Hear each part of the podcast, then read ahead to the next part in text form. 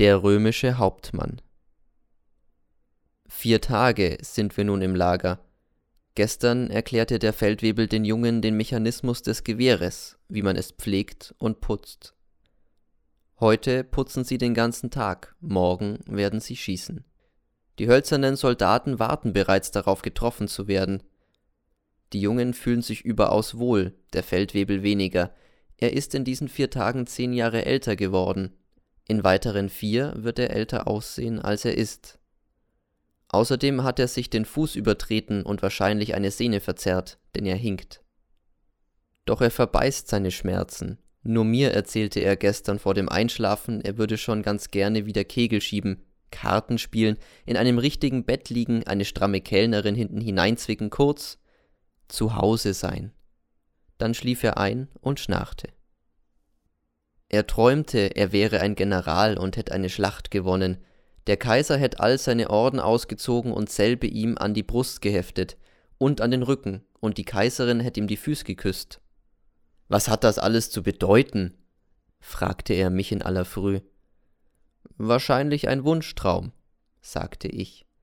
Er sagte, er hätte es sich noch nie in seinem Leben gewünscht, dass ihm eine Kaiserin die Füße küsst.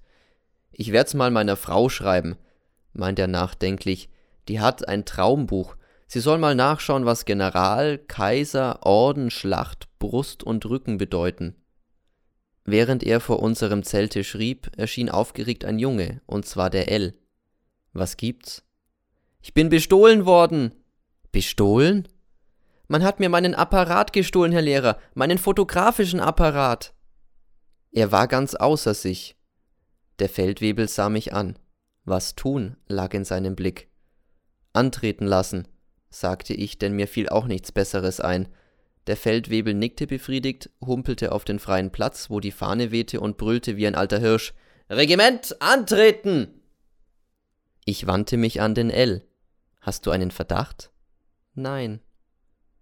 Das Regiment war angetreten. Ich verhörte sie, keiner konnte etwas sagen. Ich ging mit dem Feldwebel in das Zelt, wo der L schlief. Sein Schlafsack lag gleich neben dem Eingang links. Wir fanden nichts. Ich halte es für ausgeschlossen, sagte ich zum Feldwebel, dass einer der Jungen der Dieb ist, denn sonst wären ja auch mal im Schuljahr Diebstähle vorgekommen. Ich glaube eher, dass die aufgestellten Wachen nicht richtig ihre Pflicht erfüllten, so dass die Räuberbande sich hereinschleichen konnte. Der Feldwebel gab mir recht und wir beschlossen, in der folgenden Nacht die Wachen zu kontrollieren. Aber wie? Ungefähr hundert Meter vom Lager entfernt stand ein Heuschober. Dort wollten wir übernachten und von dort aus die Wachen kontrollieren. Der Feldwebel von neun bis eins und ich von eins bis sechs. Nach dem Nachtmahl schlichen wir uns heimlich aus dem Lager. Keiner der Jungen bemerkte uns, ich machte es mir im Heu bequem. Um ein Uhr nachts weckt mich der Feldwebel. Bis jetzt alles in Ordnung, meldet er mir. Ich klettere aus dem Heu und postiere mich im Schatten der Hütte. Im Schatten? Ja, denn es ist eine Vollmondnacht. Eine herrliche Nacht. Ich sehe das Lager und erkenne die Wachen. Jetzt werden sie abgelöst. Sie stehen und gehen ein paar Schritte hin und her. Osten, Westen, Norden, Süden. Auf jede Seite einer. Sie bewachen ihre fotografischen Apparate. Und wie ich so sitze, fällt mir das Bild ein, das beim Pfarrer hängt und auch bei meinen Eltern. Die Stunden gehen. Ich unterrichte Geschichte und Geographie. Ich muss die Gestalt der Erde erklären und ihre Geschichte deuten. Die Erde ist noch rund, aber die Geschichten sind viereckig geworden. Jetzt sitze ich da und darf nicht rauchen, denn ich überwache die Wache. Es ist wahr, mein Beruf freut mich nicht mehr. Warum fiel mir nur jenes Bild wieder ein? Wegen des Gekreuzigten? Nein. Wegen seiner Mutter? Nein. Plötzlich wird's mir klar. Wegen des Kriegers in Helm und Panzer, wegen des römischen Hauptmanns. Was ist denn nur mit dem? Er leitete die Hinrichtung eines Juden und als der Jude starb, sagte er, Wahrlich, so stirbt kein Mensch. Er hat also Gott erkannt, aber was tat er? Was zog er für Konsequenzen? Er blieb ruhig unter dem Kreuze stehen. Ein Blitz durchzuckte die Nacht, der Vorhang im Tempel riss, die Erde bebte. Er blieb stehen. Er erkannte den neuen Gott, als der am Kreuze starb, und wusste nun, dass seine Welt zum Tode verurteilt war. Und? Ist er etwa in einem Krieg gefallen? Hat er es gewusst, dass er für nichts fällt?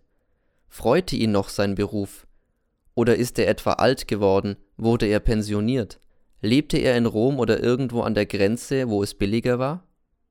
Vielleicht hatte er dort ein Häuschen mit einem Gartenzwerg, und am Morgen erzählte ihm seine Köchin, dass gestern jenseits der Grenze wieder neue Barbaren aufgetaucht sind.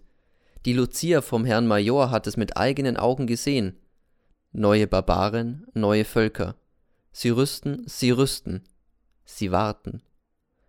Und der römische Hauptmann wusste es, die Barbaren werden alles zertrümmern. Aber es rührte ihn nicht, für ihn war bereits alles zertrümmert. Er lebte still als Pensionist, er hatte es durchschaut, das große römische Reich.